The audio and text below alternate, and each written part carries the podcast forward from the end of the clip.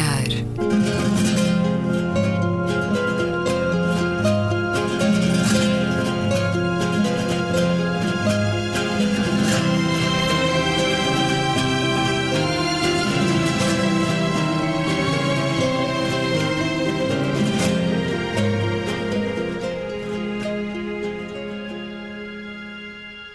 Bem-vindos a Um Certo Olhar. É uma conversa na Antena 2 com Luísa Schmidt, António Araújo, Paulo Moraes e Luís Caetano. Paulo M. Moraes, que acaba de publicar Voltemos à Escola, um livro sobre a Escola da Ponte, um fenómeno de bom exemplo no ensino, mas eh, Paulo Moraes é um regresso a esta rádio, onde conversámos há uns bons anos sobre a Revolução Paraíso, também na Porta Editora. Agora, voltemos à escola, é com a chancela Contraponto.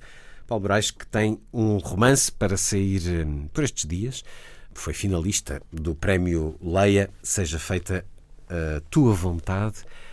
Bem-vindo uma vez mais e obrigado por estar uh, nesta conversa, Paulo Moraes. Obrigado, eu. Ora, vamos começar pelos vossos pontos positivos e negativos da semana. Olhar arregalado ao sobrolho franzido. Aqui, nos últimos dias, António Araújo? Um sobrolho franzido que não é dos últimos dias, é talvez dos últimos anos, um sobrolho mesmo muito franzido. Não sei, o Paulo depois dirá se hum, no Porto também se passa, mas é a questão dos fios que percorre, uh, uh, percorrem as nossas fachadas, as empresas, as operadoras de telecomunicações não, não sei se cumprem a lei, se há uma lei que obrigue, mas o que é facto é que Lisboa, pelo menos, e penso que as outras cidades do país, mas é Lisboa, pelo menos, fachadas lindíssimas, bairros antigos, Lisboa lindada e turística, está perfeitamente aprisionada. As pessoas muitas vezes não reparam, mas é bom que comecem às vezes são casos uh, gritantes, tão casos gritantes e parece um, eu não gosto muito destas coisas, parece um país subdesenvolvido e, e devia ser obrigatório, como é evidente, colocar calhas técnicas ou, ou enterramento dos fios, porque são casos absolutamente gritantes e que desfeiam completamente a paisagem urbana. Do ponto de vista de hum, um sobrolho semi-fechado, mas enfim, eu hoje um, num quiosque, Visão e Sábado, as revistas de referências na, semanais, como se diz, revistas de referência. Bom, isso referência é, capa de é da um visão. hábito antigo de, as, pronto, as revistas dizer. mais populares, mais compradas, ou, como quiser. Visão, a loucura das rendas de casa. Sábado, a nova loucura das casas. Portanto, houve aqui uma duplicação de ideias. É frequente isso acontecer. É muito, o problema é que é muito frequente isso acontecer. A passeios turísticos, a dietas, digamos que há uma semana no ano, há uma altura do ano em que as ambas coincidem nesse tema. Claro. Em relação à questão das rendas, eu permito-me também juntar o meu olhar de estranheza é que os média, estas revistas, os jornais, o Jornalia em particular, que em poucos dias fez três capas a fazer do arrendamento em Lisboa uma espécie de mina de ouro, estão eles próprios a encarecer os preços, estão a mexer no mercado, estão a contribuir para que muitos senhorios estejam a chamar os inquilinos e a dizer-lhes que vão ter de aumentar muito as rendas porque viram no jornal que afinal podem ganhar três, quatro, cinco vezes mais o jornal Li fala de quartos com 6 beliches, 10 beliches, 250 euros cada, 300 euros cada, proprietários a ganharem 6 mil euros por mês em pequenas casas. Pergunto-me se isto é jornalismo ou especulação imobiliária. Paulo Moraes, um destaque positivo e negativo da última semana? Eu ia começar por pegar hum, no negativo, até porque vem no seguimento do que, do que estavam a falar, do que o Luís estava a falar a questão do, do Twitter do, do Donald Trump, hum. saber se aqueles, uh, se aqueles enriqueceu a língua, Paulo. se aqueles milhões uh, uh, são robôs ou não, mas o que e embora essa seja uma questão pertinente, o que mais me estranha é como hoje se faz muitas notícias ou se consegue inflamar ou influenciar as pessoas nas redes sociais e até os jornalistas com um pequeno post numa, numa rede social. Isto é, acho que é. Se calhar teríamos todos voltar um bocadinho à escola para ensinarmos aos alunos, futuros cidadãos, que somos nós todos, um bocadinho de espírito mais crítico sobre aquilo que, que vem ter connosco. De positivo, eu não por acaso sou um bocadinho avesso à questão dos dias disto e daquilo, hum. dos dias internacionais, encontra-se uma coisa para tudo, mas hum, gostei de saber esta semana que havia um Dia Mundial de Brincar.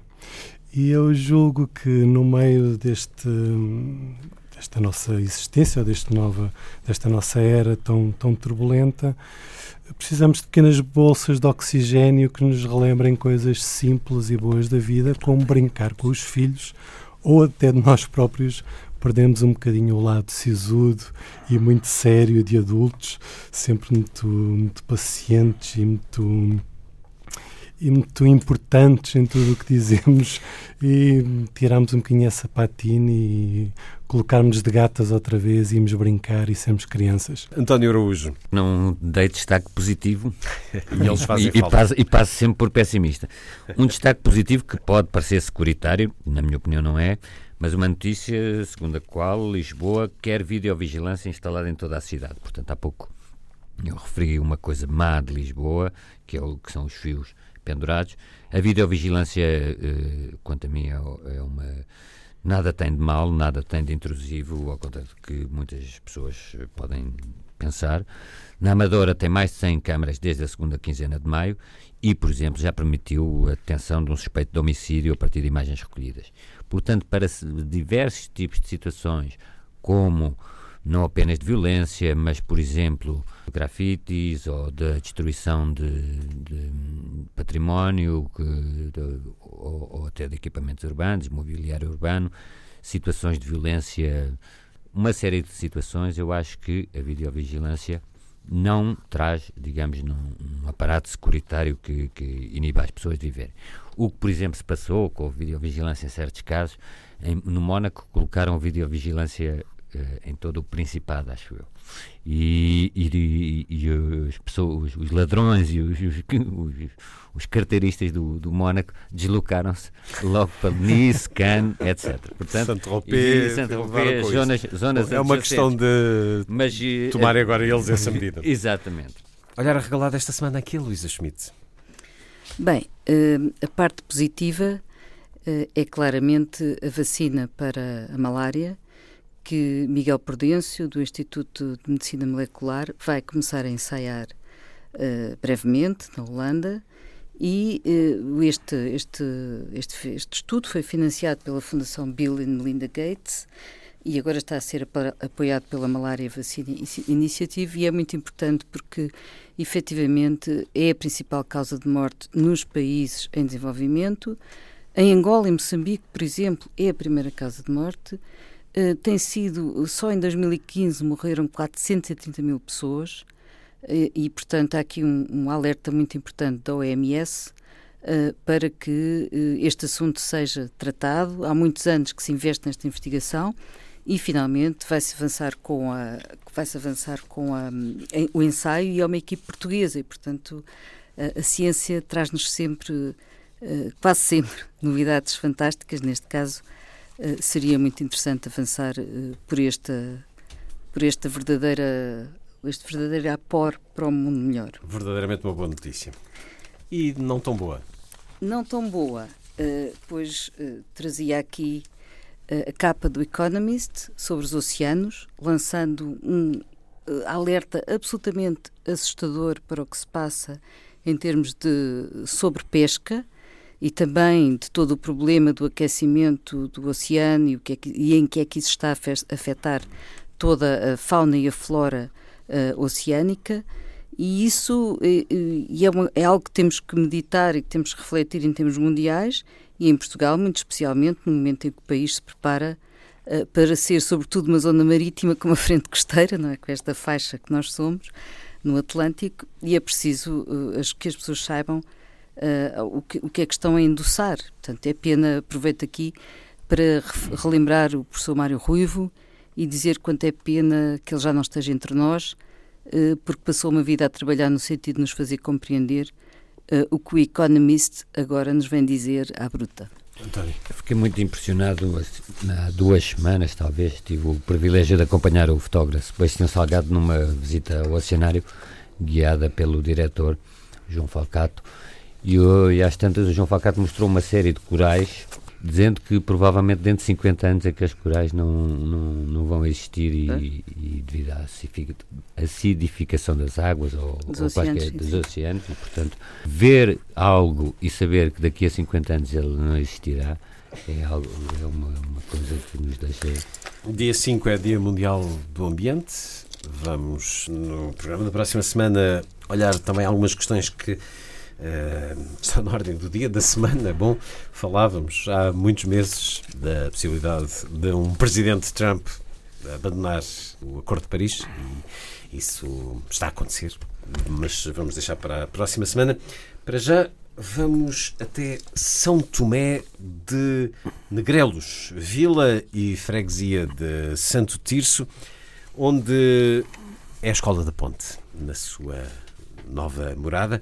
A propósito deste livro, voltemos à escola de Paulo Moraes, como a Escola da Ponte ensina de forma diferente há 40 anos. Uma edição contraponto, muito recente, com o prefácio de António Sampaio da Nova. É, Diz-nos logo a capa, o caso de uma escola pública portuguesa conhecida e estudada em todo o mundo, e depois vamos percebendo como isso é assim.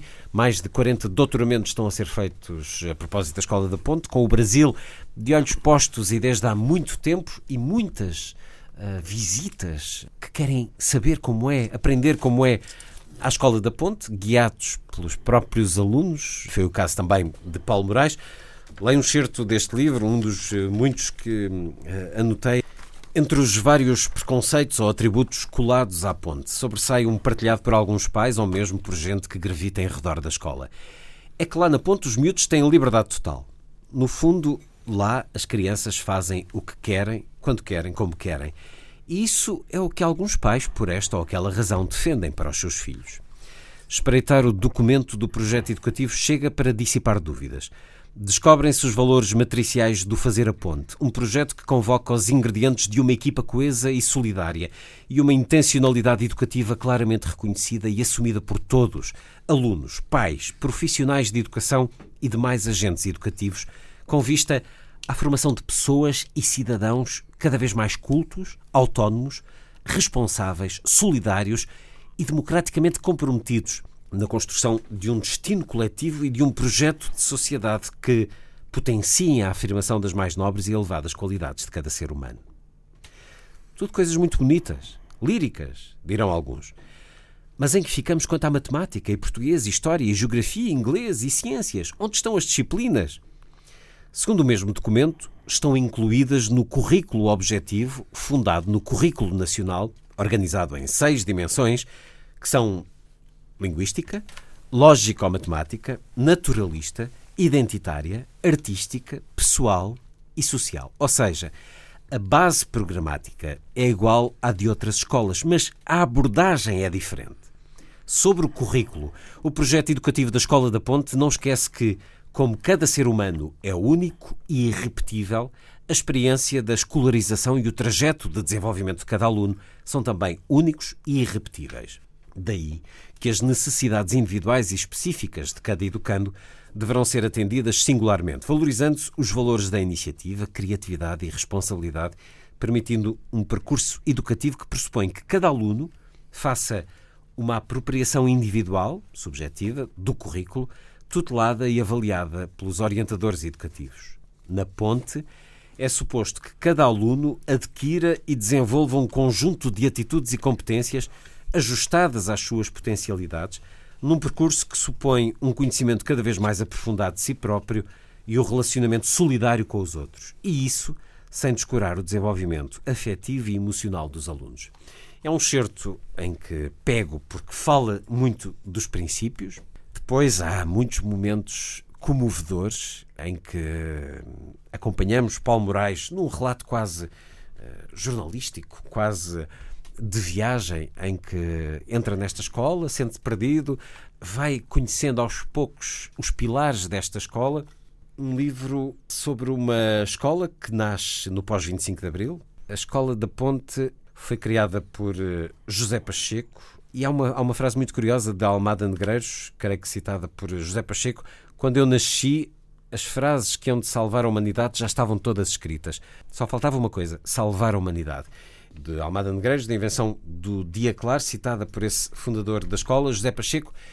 Como é que nasceu a Escola da Ponte, Paulo Moraes? O José Pacheco costuma contar um, a pergunta, eu, eu, acho que isto passa sempre por um questionamento. Uh, e o José Pacheco, a certa altura, fez uma pergunta a si próprio, que depois encontrou comum às outras, uh, três ou quatro professoras que, que, estavam em seu redor, que era se eu dou aula bem dada, porque é que uns alunos aprendem e outros não?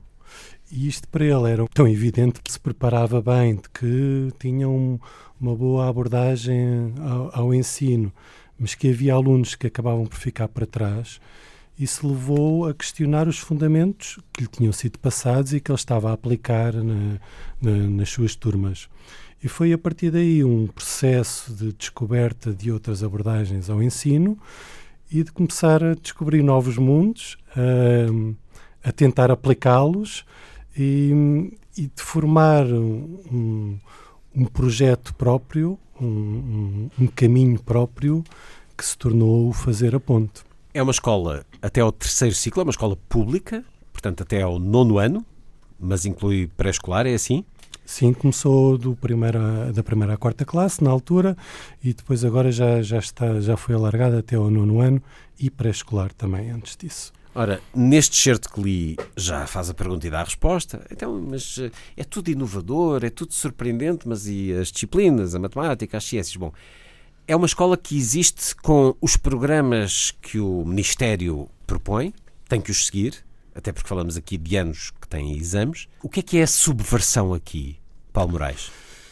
A grande subversão passa primeiro por eh, acreditar na capacidade do aluno de o aluno fazer o seu percurso, se, lhes for, se lhe forem dadas ferramentas e, e, formas de estar uh, para ele conseguir uh, aprender por si próprio.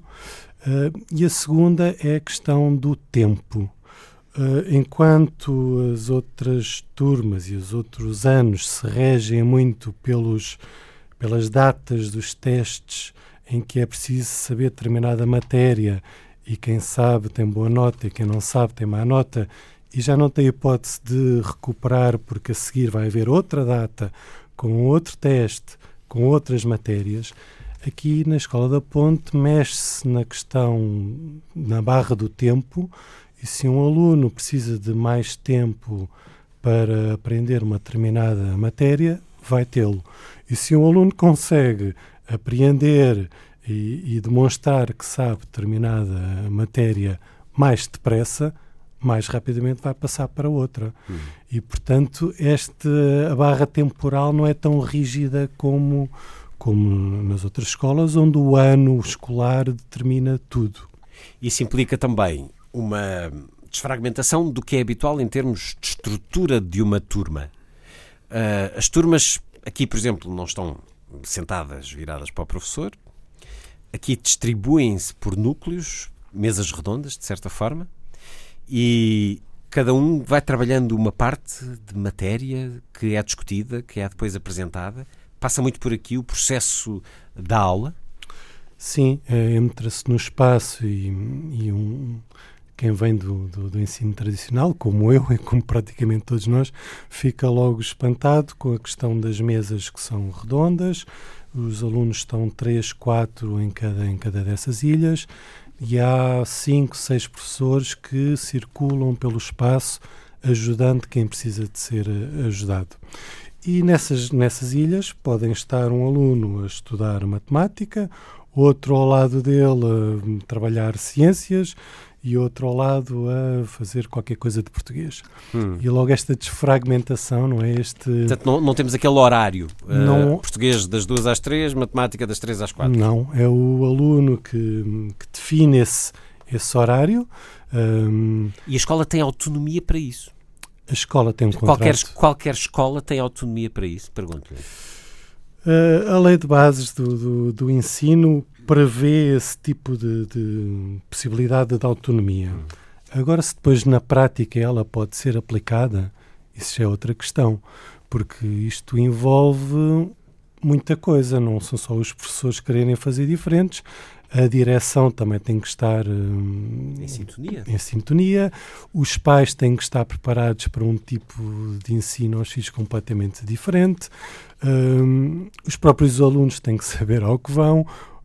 E a comunidade em redor também tem que estar receptiva a um projeto diferente, porque o José Pacheco também, logo, logo no, nos seus fundamentos, um, acha que a aprendizagem pode ser feita em qualquer local uh, ou qualquer lugar do contexto onde a escola está.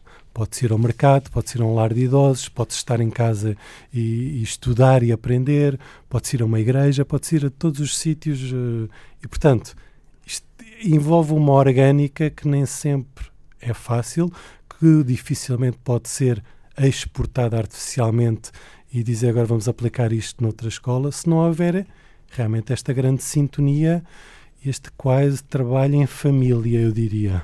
Ora bem, estamos aqui a falar de um paraíso. Então, mas não há bulhas, não há maus alunos, não há situações de violência? Há. Há porque a escola não vai lá, não, não tem lá só elites uh, de alunos, os mais bem preparados, nem os professores mais uh, fantásticos do mundo, nem os pais mais uh, conscienciosos. É uma escola igual às outras todas. Agora, a forma de resolver uma série de situações é que é diferente. Uh, por exemplo, há um. Eu, eu pesquiso. É difícil às vezes passar de certo tipo de conceitos, não é? Por definições muito objetivas, mas abstratas e eu tentei construir o livro através de exemplos muito práticos. E, por exemplo, há um, um episódio que eu conto sobre um, sobre um, um aluno que era dos mais, digamos, mais problemáticos, já com um historial de, de, passagem por várias escolas, onde tinha sido suspenso e eh, seguidamente expulso, que eu encontrei um, um dia assim com ar muito cabisbaixo, sentado numa, numa, numa escada e depois comecei a falar com ele, o que é que se passa, e os dois colegas dele, que também eram assim dos mais, dos mais complicados, disseram que ele tinha atirado uma pedra a um colega e que estava chateado com isso. E porquê é que estava chateado? Porque os alunos, o, os outros alunos, em vez de o levarem logo ao gabinete do diretor para ele ser eventualmente suspenso ou levar um, entre aspas, um puxão de orelhas, tinham pegado nele e disse: Agora tens que ir eh, pedir desculpa ao teu colega, uh, olhos nos olhos, e, e comprometeste que isto não vai, não vai voltar a acontecer.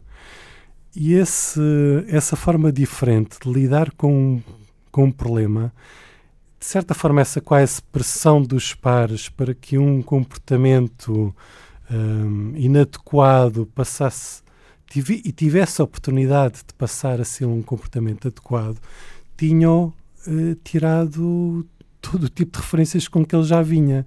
Portanto, ele tinha ficado sem chão, um, porque o que ele estava habituado, e se calhar até no íntimo aquilo que ele já estava à espera e queria, era uma suspensão. E, portanto, este reinventar de, de, da forma de lidar com os problemas, esta mudança de paradigma mexe com muita coisa. Agora, não é o paraíso. Não é o paraíso, mas aquilo que sentimos desde a, na sua narrativa, quase jornalística, quase de viagem, porque passa um longo período uh, nesta escola a visitá-la, lemos como é guiado por jovens de 9, 10 anos como eles lhe apresentam a escola. Há ali, de facto, algo que resulta? Fala-nos lá de, desse seu sentir pessoal. Com o que é que se maravilhou? Eu maravilhei muito com a capacidade de eles exteriorizarem um, quer as suas aprendizagens, quer um, eh, de terem intervenções em público um, e por acaso não está no livro, mas é um, é um, um episódio posterior que eu acho muito, muito representativo. Um, a minha mulher, que também é, também é escritora e romancista, mas que dá aulas na universidade de escrita criativa, de vez em quando vai, vai fazer uns, uns workshops às escolas e, e um dos problemas que ela tem, quer na universidade, quer nesses workshops em escolas, é ter voluntários. E a certa altura foi fazer um workshop à Escola da Ponte e eram 20 e tal alunos e ela faz a primeira pergunta, agora preciso de voluntários. Todos colocaram a mão no ar. Todos. Um, vai lá um escritor um, fazer uma, um, pronto, um, uma mini conferência ou apresentar os seus livros, todos têm pergunta. Há uma Assembleia Geral uh, todas as sextas-feiras, em é gerida pelo, só pelos alunos, as pessoas não têm qualquer tipo de intervenção, até porque estão sentados na plateia, e a quantidade de perguntas, de intervenções, de apresentações uh, espontâneas do, dos alunos é absolutamente impressionante. Eu julgo que eles aprendem realmente a, a terem voz a saberem usar essa voz. Chegados ao décimo ano, tem que sair. Conhecemos o João, 22 anos, licenciado em design, atualmente a trabalhar como designer gráfico. Esteve na Escola da Ponte desde o primeiro ao nono ano, depois foi obrigado a sair para o ensino tradicional e sentiu dificuldades de adaptação no início do décimo ano. Diz ele, são bastantes mudanças. Além de ser um ciclo de ensino novo, deixamos de ser nós a gerir o nosso plano de ensino que na Escola da Ponte, desde muito cedo, nos habituamos a fazer. As dificuldades tiveram impacto nas notas, mas os valores da autonomia, organização, responsabilidade desenvolvidos na Ponte acabaram por se revelar auxiliares preciosos. Mas não chegou. Detestei o ensino que tive no secundário. Nunca me revi no estar numa sala de aula como professor a debitar matéria, esperando que todos os alunos tenham o mesmo ritmo de aprendizagem e motivação para aprender tudo da mesma forma aborrecida. Porquê é que este modelo da Escola da Ponte não está a ser replicado? Já, já são 40 anos. São 40 anos em que a Escola da Ponte mostrou resiliência. Há, 40, há mais de 40 doutoramentos a serem feitos sobre a Escola da Ponte. Os brasileiros adoram, visitam, há milhares de pessoas a visitar a Escola da Ponte todos os anos. Porquê é que o modelo não é replicado? Paulo Moraes. Bom, no ensino privado há várias... Hum, não, não, diria réplicas, mas pelo menos uh, casos inspirados na ponte um, ou noutros uh, métodos de, de, diferenciados de, de, ensino. Na escola pública, e principalmente com esta longevidade, este é caso único. Chegou a haver outro tipo de experiências um, que dependiam muito de, de uma equipa de professores querer realmente mudar e tentar fazer um, um percurso diferente. Só que, como já vimos, isto necessita de uma série de apoios alargados uh, para subsistir no tempo. E a Escola da Ponte, eu julgo que a única razão por que existe passados 40 anos foi porque foi um caso de, de extraordinária luta e resistência a, às mudanças uh, de ciclos. E todos nós sabemos que, que, não só em relação à Escola da Ponte, mas em relação, por exemplo, à educação e, e ao modo como se encara a educação, os ciclos políticos e até os diferentes ministros têm, muitas vezes, diferentes visões. A Escola da Ponte foi criada pela vontade de uma pessoa a que se juntaram depois muitas outras e, e cada vez mais ao longo dos anos. Não, não se questionou porque é que não há uma pessoa assim noutras escolas a regimentar outras? Claro que me questionei. Uh, eh, um, e, aliás, coloquei essas essa pergunta várias vezes uh, às responsáveis atuais, ao José Pacheco. Um, e realmente, por exemplo, no Brasil, o José Pacheco está a fazer um trabalho onde o modelo vai sendo replicado, embora adaptado aos contextos onde está inserido, mas já são mais de 100 escolas a funcionar eh, sobre um modelo idêntico ao da Ponte. Mas em Portugal não conseguiu replicar. Mas em Portugal não conseguiu. Uh, Santos da Casa não fazem milagres, diria, não sei. Uh, muitas vezes nós não somos despertos para o que de bom uh, cá acontece. O, muitas pessoas ligadas ao sistema de ensino da Finlândia vieram pesquisar e, e, ver como é que funciona a escola da Ponte. Eles estão a mudar o sistema inteiro de, de escola pública pois é. desde é. há cinco anos e há reportagens da, das nossas estações públicas, há reportagens do Michael Moore que fez o documentário e foi à Finlândia ver o que é que eles estão a fazer e nós olhamos para aquilo e é muita coisa retirada da Escola da Ponte. Poderia ser, hum. poderia ser feito cá. O vosso olhar sobre este exemplo, que é uma aldeia gaulesa, como também se diz no livro. Criou-se a ideia em Portugal de que, que, que é preciso é meter as crianças em grandes edifícios e dar-lhes a matéria, apenas isso, sobretudo isso. Uh, mas Portugal tem uma tradição de pensamento sobre pedagogia muito interessante. Uh, estamos a falar da Escola da Ponte, mas poderíamos falar por exemplo, também de, e, do, e, do, e do José Pacheco, mas podíamos falar, por exemplo, um pouco mais atrás de João dos Santos e da, da, Casa da Praia, que era também uma escola para, para ensinar pedagogos e para crianças. e, que foi, e que foi apoiado na altura pela pessoa do Estado Novo, foi apoiado pela Fundação Carlos de Gulbenkian, que deu guarida e estímulo a esta iniciativa, criando até um centro permanente de educação. Uh, e toda esta gente, no fundo, trabalhou e, e, e, preparou uma forma de ensino diferente daquela que se fazia na altura e depois continuou. Uh, e agora, isto para dizer que de facto há esta tradição, é um, é um país onde se valoriza o pedagogo, valoriza-se o professor, apesar das diatribes do sistema educativo e, como dizia o Paulo Moraes, das mudanças, das descontinuidades, muitas vezes dos, do, do, da tutela dos ministérios que uh, depois essa instabilidade uh, na forma de, de, de do, no sistema educativo. Por, mesmo assim, julgo que é, é, muito interessante e é uma coisa importante esta valorização de, de, de uma forma de ensino onde o pedagogo tem um, papel fundamental um, uma forma de abordagem humana insubstituível, não é? E eu julgo que isso é também porque Portugal foi um país analfabeto até muito tarde e, portanto, valoriza a existência dos, dos grandes professores que, e a importância que eles tiveram para a vida de muitas pessoas. É? Isso, isso, e esta, esta forma de aprendizagem, não estou a dizer que Mas valoriza fazer... também rankings, não é? Sim, eu não estou a dizer que se, que se deva fazer eh, a uniformização do sistema, mas acho que é muito importante olhar para estes exemplos e aprender lições com este tipo de pedagogia que é diferente, como, como dizia, por um lado, eh, perceber a diversidade dos alunos e dar-lhes uh, oportunidade de, a diferentes velocidades e através de diferentes metodologias, aprenderem, e, por outro lado, novas abordagens à pedagogia, onde o tempo tem muita importância e a conversa e o dar voz às crianças também. Uh, e isso uh, julgo que é de valorizar, porque hum, em Portugal temos, uma, temos, temos essa tradição por um lado, mas por outro lado não conseguimos efetivamente dar suficientemente atenção a este tipo de metodologias que, como foi dito, no Brasil e na Finlândia vão de vento e popa.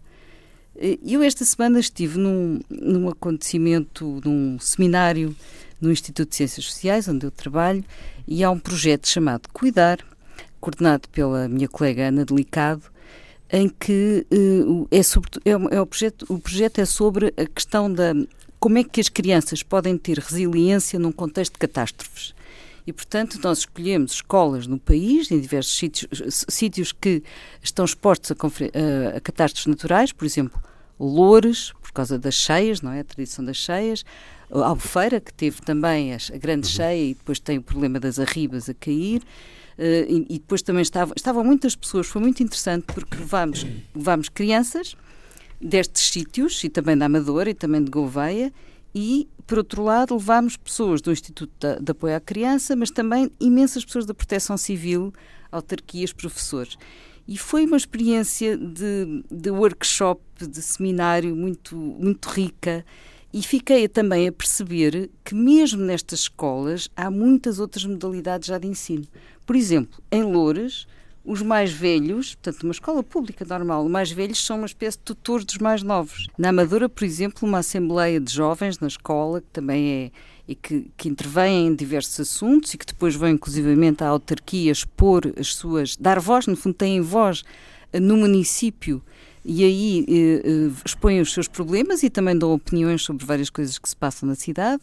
Em Albufeira participam também uh, no aviso relativamente ao risco das, do caso da queda das arribas. Portanto, há, há, pouco falei do João dos Santos, podia também ter falado do João de Deus, do Delfim Santos, do, enfim, temos essa tradição e o que é que. E tem, e tem havido pedagogos geniais em Portugal, eh, mas era preciso pensarmos por que razão entre a pedagogia que parece estar sempre a ser inventada por alguém e depois os efeitos estruturantes que isso tem no ensino, vá uma distância tão grande. Portanto, eh, como eu dizia, não, é, não defendo a uniformização do sistema de ensino, mas é muito importante que as pessoas meditem a aprender as lições que têm vindo a ser dadas por estas pessoas, que são verdadeiros pedagogos que pensam como é que uh, se ensina e como é que uh, se dá voz também às crianças e também uh, se, se, trata as crianças não com o criancismo, mas com, como, como seres, como, como cidadãos, não é? Porque em Portugal eu julgo que também há uma tendência para um excesso de infantilização, infantilização das crianças, não é? António, Como é que vê que este modelo não se replique, não haja ousadia de ou este ou outros, ou pequenas formas de alterar aquilo que é formatado? Eu não seria tão pessimista. Há um exemplo no Corral das Freiras, na Madeira, numa zona, digamos, de alguma pobreza. Também é um exemplo de uma escola em que um professor. Normalmente, é que, talvez o grande problema da dificuldade de replicar isto é que isto é muito o trabalho de uma pessoa. Precisa alguém avançar. Exatamente, pôr às costas. Pôr às costas. E talvez seja isso o que, que permitiu esta Revolução Paraíso. Isto é o título do, do primeiro romance do, do primeiro Paulo. romance do Paulo Moraes, que, pelo qual eu felicito. E, e, isto acho que é realmente a Revolução Paraíso.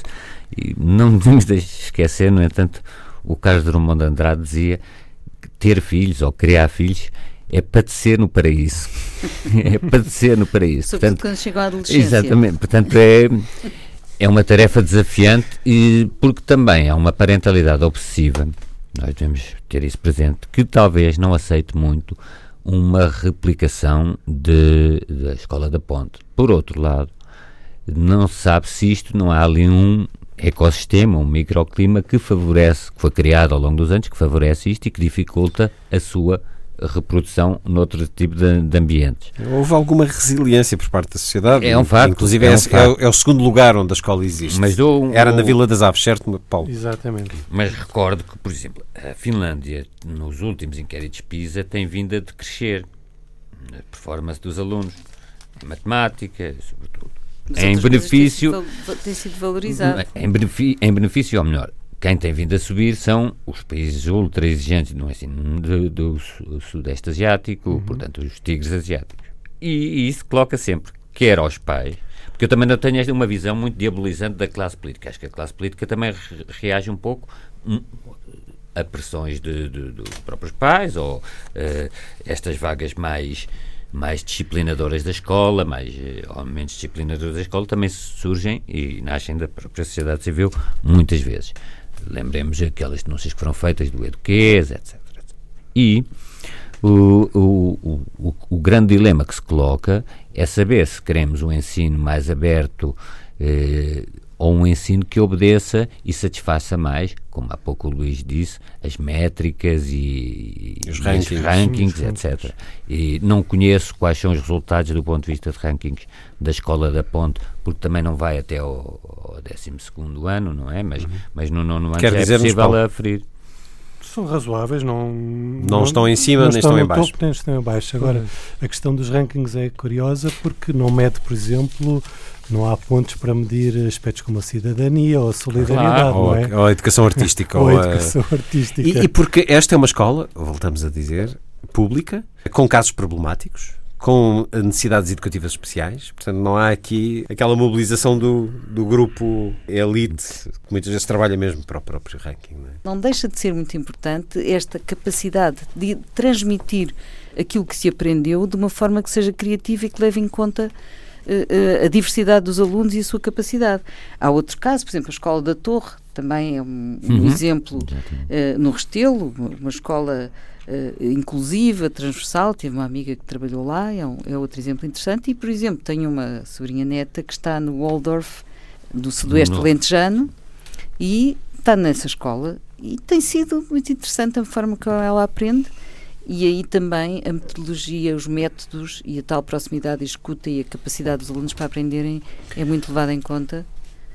O aspecto relacional eu diria que é essencial, não é? Um, a afetividade, isso eu senti muito, eles não têm, têm um olhar já muito treinado para o estranho que entra até na escola e que os visita e não, e não, e não sentem esse esse lado de da desconfiança. de desconfiança e, e são, foram vários episódios de, de miúdos que passado algum tempo me passaram a vir abraçar e a falar comigo e, e esse, esse toque até humano realmente é uma coisa uh, excepcional. A Luísa falava da criatividade.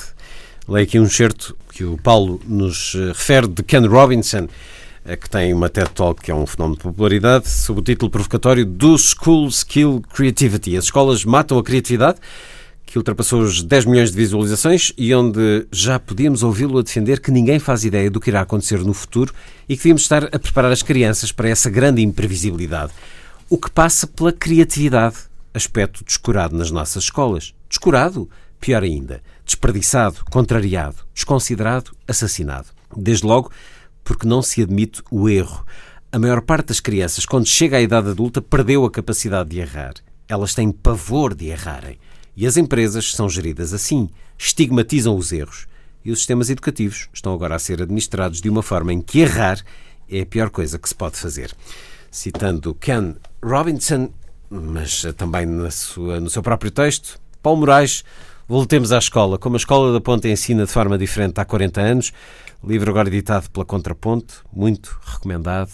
Nos 10, eh, 15 minutos que nos faltam, referir uma situação que foi noticiada esta semana pedir desculpa em nome da Igreja Católica pelo papel que esta teve no sistema escolar residencial canadiano. Leio uma notícia do Jornal Público. Foi este o pedido do primeiro-ministro do Canadá, Justin Trudeau, ao Papa Francisco no primeiro encontro entre ambos, que aconteceu segunda-feira no Vaticano.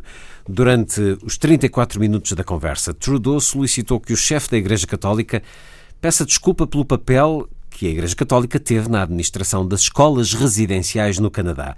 As escolas residenciais, assim foram apelidadas, foram criadas no século XIX, financiadas pelo governo canadiano e administradas pela Igreja Católica, Anglicana e Presbiteriana. Eram locais para onde as crianças indígenas eram levadas, ficando em regime de internato e proibidas de falar a sua língua e praticar os costumes da sua cultura. As crianças, mais fáceis de moldar que os adultos, diz no artigo, eram submetidas a um sistema de assimilação em que o principal objetivo era aprenderem inglês e adotarem o cristianismo como religião. A ideia seria que esse modo de vida que lhes era imposto passasse de geração em geração e, eventualmente, as tradições indígenas desaparecessem por completo. 150 mil crianças foram submetidas a estas escolas residenciais, tendo sido retiradas das suas famílias e forçadas a entrar neste sistema escolar que visava integrar os indígenas na sociedade mainstream canadiana. A última escola deste tipo fechou em 1996. A Comissão de Verdade e Reconciliação do Canadá apelou a um pedido de desculpas papal como parte do processo de recuperação dos sobreviventes. A Comissão chamou ao sistema escolar residencial um genocídio cultural. São vários casos nas últimas décadas em que se procura, uh, de alguma forma, ou um pedido de desculpas, ou que injustiças ou crimes autênticos sejam assumidos, lamentados ou indenizados até, muitas vezes, junto dos eh, descendentes. O vosso olhar eh, sobre isto, António Araújo, é um pedido perfeitamente legítimo de Justin Trudeau ao Papa Francisco? Ou nem por isso? É um pedido político e nesse aspecto acho que há aqui algum jogo da memória que é arriscado jogar, sobretudo quando se percebe que o, intuito é político. O que é que eu quero dizer com isto? Há abusos e abusos da memória, há o uso público da história, como dizia o Habermas, etc. Mas devemos ter algum cuidado se começamos a revisitar o passado e a pedir desculpas, toda a gente deve desculpas a toda a gente, eh, sem prejuízo de se reconhecer que o que importa é estudar este caso mais do que o judicializar ou mais do que o judicializar e politizar hum. do ponto de vista de pedir desculpa. O próprio governo canadiano, por exemplo, neste caso, o próprio governo canadiano esteve tem responsabilidades. responsabilidades nas escolas residenciais. A própria Igreja Anglicana e Presbiteriana também tem. Não sei se já pediram Portanto, desculpa. Portanto, a questão é essa. É, Luís, a minha questão é o ponto da audiência de 34 minutos, o ponto mais saliente que o terrador tinha para levar, e mais, se o levou lá dentro e queria do Papa um verdadeiro pedido de desculpas, não vinha anunciar depois, não sei se comunicava e não vinha anunciado depois. Eu até tenho simpatia pelo Trudeau, acho que é inevitável um, ter. É quase inevitável ter no hemisfério na América Especialmente naquele lado do Exatamente. Agora, vir publicitar que eu pedi ao Papa que pedisse desculpas, hum. um pedido de pedido de desculpas as coisas devem ser. Não, não é muito é, assim. É muito raro Aliás, estas questões é muito. Nós maneira. vamos, por exemplo, na Irlanda, ou questões de, de escolas, também da Igreja, onde houve problemas com crianças, até crianças desaparecidas, bem, etc. Na Austrália também tivemos uh, casos muito graves, até há filmes, aquela vedação, acho que é assim que se chama, etc. Isto, não, por um lado, não se pode banalizar, não estou com isto uh, a falar já deste caso das 150 mil crianças, nem só banalizar, nem, porque senão o próprio pedir desculpa perde de algum sentido uh, e, e todos devemos desculpas a toda a gente. Eu, por acaso, agora estou, estive a ler um livro que é um livro, não, não é muito, lá, muito fácil de ler, chamado Giants, que é a história de uma família, é a história de uma família de anões foram colocadas em Auschwitz e o que os salvou foi precisamente serem as cobaias do Dr. Menguela, se não tinham sido todos esquecidos. Mas, mas enfim, salvou entre aspas. Não? É? Salvou porque salvou, salvou do, do, extermínio, do extermínio, mas é provavelmente deu-lhes torturas. Mas a dada altura, contam, contam lá, claro, mas apesar de tudo, uh, sobreviveram.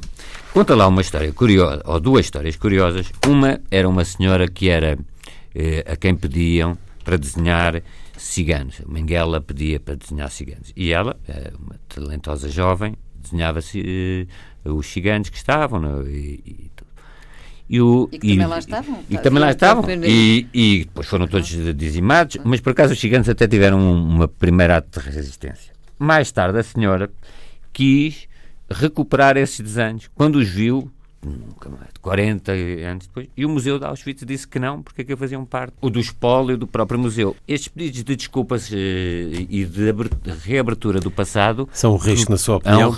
agora, se isto for estudado, for levantado, e se houver descoberta de culpas diretas da ação direta de responsáveis, aí pode justificar-se. A história parece indicar tudo isso. Claro. Agora, o que eu não gosto muito é ver alguém pedir a outro para pedir desculpa do ponto de vista de líderes mundiais. Não? É? Paulo Moraes, a sua opinião? Eu estou um bocadinho em sintonia com o António.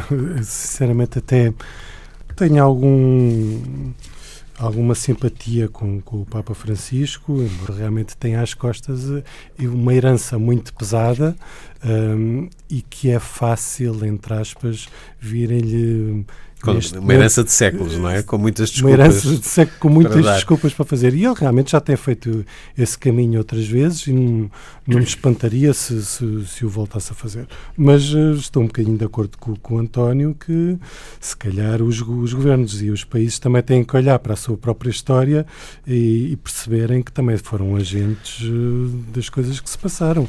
E portanto há sempre aqui um, um quase empurrar uh, as culpas para os outros que, hum, que enfim. Eu aposto que o Papa vai ao Canadá e faz lá o pedido de desculpas. Muito provavelmente. Eh, uma coisa é o processo, como o António disse, outra é o facto em si. E eu acho que é importante esta, este pedido de desculpas, porque inúmeros problemas no mundo nós sabemos que se arrastam por causa de, do peso do passado, das coisas horríveis que aconteceram, não é? E que, e que foram reais. E, portanto, isto é um procedimento eh, que, que, é o reconhecimento de algum arrependimento. Foi pena ter acontecido isto, não é? E não constitui um choro nem lágrimas de, de crocodilo, e acho que é uma coisa verdadeiramente importante, mais ainda quando nós temos o Trump que instalou o cinismo um pouco naquela as vítimas são vítimas e acabou-se que se lixe, portanto, que é America First e o, e o, resto não tem importância nenhuma. Portanto, o momento histórico é também importante. É sempre importante, mas este momento é particularmente importante. E às vezes não se dá conta da gravidade de alguns problemas. Uh, por exemplo, o Cotileiros uh, escreveu coisas muito interessantes e falou sobre os Balcãs claro. e o irredentismo, que ele chamou o irredentismo, que é, no fundo, o poder destrutivo da raiva e do ódio, porque nos Balcãs assassinaram-se uns aos outros, todos têm razões de queixa de todos e todos fazem mal a todos. No Ruanda dizer, também. Pois, mas, é um, mas, mas quer Pela dizer, esta, desculpas. sim, já... mas, esta, mas, eu, mas eu não, eu, eu compreendo esta, estes, estes pedidos de desculpas como ato de procedimento humano para a paz, se quiseres. Portanto, eh, não gostaríamos que nos tivesse acontecido isso a nós, não é? O que aconteceu lá naquelas escolas onde as crianças eram tiradas aos índios e depois eram postas a, a, aprender o contrário dos seus hábitos e valores. E o que eu acho é que poder falar do assunto é fundamental, porque a construção da paz é absolutamente vital para a humanidade toda e, portanto, a, a guerra tem na sua origem coisa que, coisas que às vezes são antiquíssimas e, e que estão, estão ali Uh, estão ali presos, estão ali trau traumas, não é? Nunca mais se resolvem. É importante enfrentar a história, não é? E que se digam que tem, porque não dizer que, que, que, era melhor que não tivesse acontecido e que até tem vergonha que tenha acontecido também aconteceu, por exemplo, em Espanha.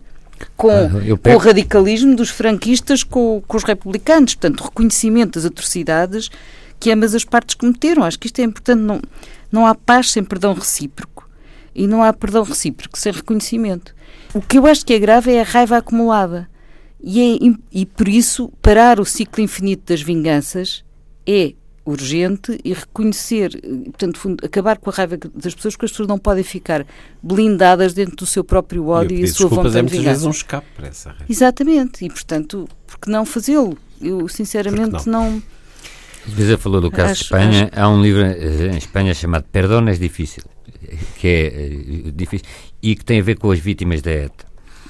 Isto é, uh, uh, durante muito tempo a ETA tem que pedir desculpa, os ex-membros da ETA têm que pedir desculpa ou não pedir desculpa. Há, há tempos, eu, eu, eu reconheço o, o bem fundado e tudo o que, que a Luísa diz. Agora, muitas vezes temos aquilo que o Primo Levi chamou o dever de memória, mas há vezes, que, não estou a dizer neste caso, vamos abstrair deste caso do hum. Canadá. Há tempos, por exemplo, para um dever de esquecimento. Quem, quem vai a Belfast e vê Belfast percebe que naquele, neste momento, não, em que há um muro, divide a cidade, em que esse muro chega às 10, as pessoas podem atravessar, mas às 10 da noite é fechado para que as duas comunidades não, não se agridam. Aquele não é um momento de historicizar e de abrir. Mas eu acho que é o momento certo. É, às vezes é preciso encontrar claro, o momento certo é para, fazer, para ter esse reconhecimento, é, não é? e esse, claro, esse claro. tal do irredentismo.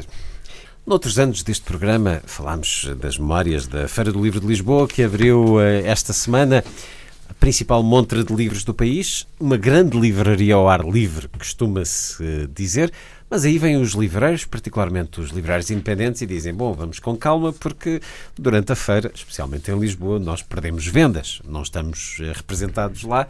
Uh, acontece isso em Lisboa, como acontece no Porto, será em setembro a, a, principal feira.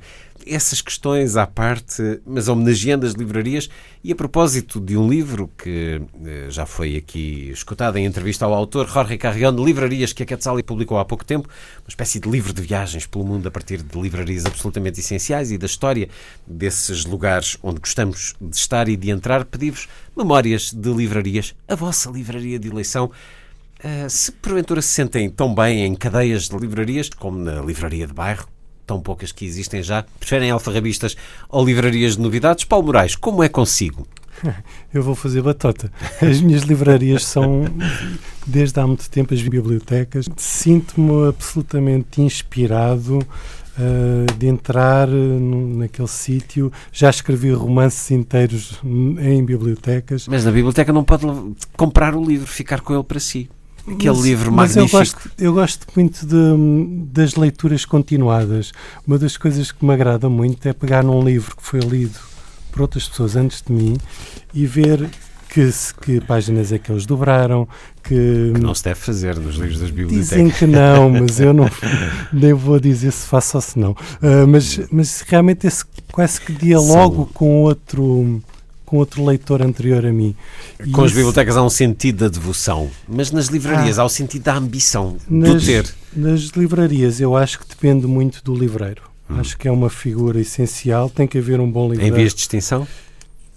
Eu não conheci muitos que me tivessem, que me tivessem marcado, mas provavelmente também não andei nas livrarias certas, até, até por exemplo, conhecer a das Artes Ensinos, com o Joaquim Gonçalves, onde realmente sinto que há alguém que com quem posso partilhar os gostos, que me mostra novas, novas, uh, novas leituras e que é um amigo do livro. É um amigo do livro. Até havia uma editora de porta a porta com esse nome, os Amigos do Livro. Amigos do livro. Bom, uh, já faço uma nova ronda uh, para sugestões de livros, também a propósito da Feira de Livros de Lisboa, memórias de livrarias. O que é que, onde é que te sentes bem em termos de livrarias, Luísa Schmidt? Quase todas. Independentemente de ser cadeias de livros. Uh, Eu acho que todas fazem falta. Temáticas. Todas fazem falta, depende do tipo de livros que se está à procura mas uh, acho que são todas bem-vindas, ainda bem que existe uma grande diversidade, deve-se continuar com essa diversidade. Uh, ficamos contentes da Feran continuar, não é? Uma livraria. E com uma programação e cultural. com uma programação agora. cultural. Isso também é outro aspecto importante, é que hoje as livrarias também são espaços de encontro. Tem o extra. Têm sofás, têm para as pessoas conversarem, são café, música, apresentações, portanto são lugares dinâmicos e vivos. E, portanto, hum, e têm sido muito melhoradas, algumas delas, quase todas, não é? A única coisa que eu receio é que as livrarias históricas no, acabem nos centros das cidades. E aí é preciso termos atenção, porque os municípios, e Lisboa, nomeadamente, não é? Que, é, que é o que eu conheço melhor, que é o que eu falo, um, tem, não pode ser só hambúrgueres e Airbnb, não é? Portanto, as livrarias são fundamentais. Uh, continuar, estou a referir, por exemplo, à Sada Costa, a Feran, que já falámos, do Chiado, mas também outras. Uh, portanto, é, é algo que eh, é bom haver diversidade, não sou nada contra o facto de existirem livros no supermercado, acho isso boa ideia da Fundação Francisco Manuel dos Santos. Já existiam uh, entre, antes, entre, sim, mas, elogia. Sim, os livros escolares, por exemplo, não é? Que foi sim. uma certa luta, mas conseguiu-se. Mas, mas é bom entre bacalhau e batatas, de repente sai um livro e é uma coisa. Há sempre um certo gozo. Uh, portanto, mas de qualquer maneira, acho que é. E também gosto das feiras de ar livre, por exemplo, não, sempre que cá estou... Alfarrabistas aí. Sim, no Chiado, por exemplo, aquela, acho que cria ali uma dinâmica muito interessante, uh, a ver os alfarrabistas ali no Chiado ao ar livre, ao sábado de manhã, uh, a seguir ao mercado biológico, costumo lá ir quando cá estou. Uh, portanto, um, o anúncio do, da, da, morte do livro foi manifestamente exagerado, o livro está vivo, de boa saúde, convive bem com os meios eletrónicos, e, um, e, também saúdo os, os, editores militantes. Portanto, nós temos alguns editores militantes. Temos alguns excelentes editores e era até a altura do poder institucional reconhecer eh, a força cultural que a edição representa, especialmente alguns. Claro, depois há o aspecto comercial. António, sobre as livrarias, vai-me dizer a sua livraria preferida? Talvez Ou a Feira da Ladra. É a Feira da Ladra. Não, eu gostei muito do livro do, do Jorge Carrion, é um livro muito interessante, até pelo percurso que ele faz por algo, talvez um bocadinho turístico. Ele falhou, como o, o Luís já notou, aquela livraria do Funchal, muito Esperança, para a Livraria Esperança. Esperança. Mas enfim, fala da Mas ele, ele fotografou, eu mostrei na, na internet. Da Fera não, fala da Lelo, fala da, fala da. Nós temos em Lisboa, o que eu faço o apelo é, é que a, a, livraria mais antiga do mundo, diz o Carrion, e nós sabíamos, certificada pelo Guinness. 1732. 1732, exatamente, de, de, de Bertrand do Chiado, Sim, e que, cujos é interiores e até o, toda, deveria ser melhor tratada. Portanto, eu faço aqui um apelo à Bertrand que cuide da, melhor da livraria mais antiga do mundo, como os americanos tivessem a livraria mais antiga do mundo, de certeza que fariam daquilo um, um produto de merchandising muito bom. E é muito bom entrar lá. É, Bertrand é, é muito atrativa. Agora, há uma, uma outra Bertrand... Estão lá o espírito de tantos que a frequentaram Sim, há uma Bertrand que eu considero mais interessante, que é ali a do Picos Plaza, mais uh, ampla, mais talvez. Íntima. Mais, Mas o lugar... Sim, o lugar é diferente, como é evidente. E, e gosto muito da, da Podes Livres. E depois há grandes alfarrabistas, da Letra Livre, por exemplo, e outros, a Livraria Alexandria, para livros de fotografia e de arte. Nuno Franco, um grande alfarrabista. E não podes esquecer de ler devagar onde eu vou muito Sim. ali em Alcântara. É uma magnífica livraria. É, é, é, é agora muito, com muita síntese. Recomendações de livros, eh, agora que a Feira de Livros de Lisboa abriu, a maior feira de livros do país. Stalin e os cientistas, de temas e debates. A Guerra de Samuel, de Paulo Varela Gomes, da Tinta da China. Uma publicação póstuma. E de Maria de Cândida Cada Vez, este já o comecei a ler, A Bem da Nação, das edições 70.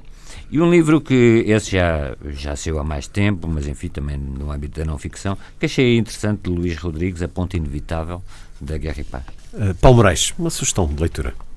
Eu diria todos do Mário de Carvalho. A Feira do Livro de Lisboa, para mim, está sempre associada ao Mário de Carvalho. A última uh, ronda das mil belas em Frol, ainda. Portanto, pode Devemos estar aí a receber novo e aí a obra dele continua a ser reeditada na Porta Qualquer um deles. Posso dizer também um livro que, para mim, isso, puxando a brasa à minha sardinha, Rio do Esquecimento, de Isabel Renovo, penso que é um livro que passou mais despercebido do que devia. E pode ser que ainda Foi também finalista alguns, do Prémio Leia. Alguns leitores, exatamente. Luísa. Da imprensa de Ciências Sociais, História e Historiadores de, do ICS, um, do, do, uma, uma, coordenação do Nuno Gonçalo Monteiro e da Isabel Correia da Silva, em que, fazem, em que vários autores fazem uma análise da obra uh, de 10 historiadores do ICS Uh, que, uh, do Instituto de Ciências Sociais que uh, trabalharam ali, que fizeram obra importante tanto na história como na sociologia. Outras recomendações, muito sinteticamente, António? Eu sugeria a exposição Mar Nosso, fotografia de Artur Pastor, que vai estar patente até 23 de julho no Museu Marítimo de Ilha. O Museu Marítimo de Ilha tem feito um trabalho notável. o catálogo, e é uma exposição que tem catálogo, que tem uh, com uma apresentação de Álvaro Garrido, que tem feito também um trabalho notável ali. O que é interessante é que a fotografia de Artur Pastor esteve cá exposta no Museu da Cidade e infelizmente não se conseguiu fazer, espero que ainda se faça, um catálogo da sua obra. Agora surgiu o, o catálogo Mar Nosso desta exposição Patente em Ilha. Bem bonito. E, e, o museu é magnífico. Extraordinário. Rapidamente, Luísa. Então eu sugiro a Odisseia, um filme que vai estar patente nos cinemas a partir de 8 de junho, uh, sobre o Jacques-Yves Cousteau, um dos maiores visionários do século XX, e que o filme é sobre uh, o, a vida dele a bordo do mítico Calypso, uh, e portanto vale a pena, na semana, que é a Semana do Dia Mundial do Ambiente, irem ver a verdadeira personagem do Júlio Verne do mundo real.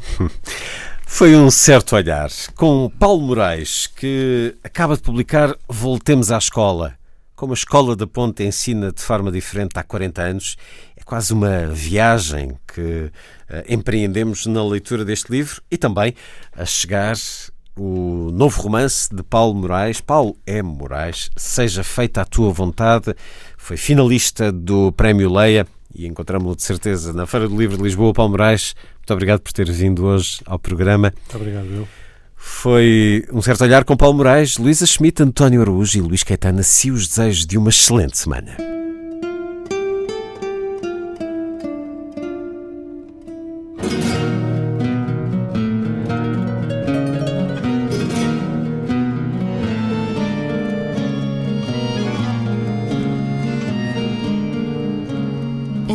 Certo olhar.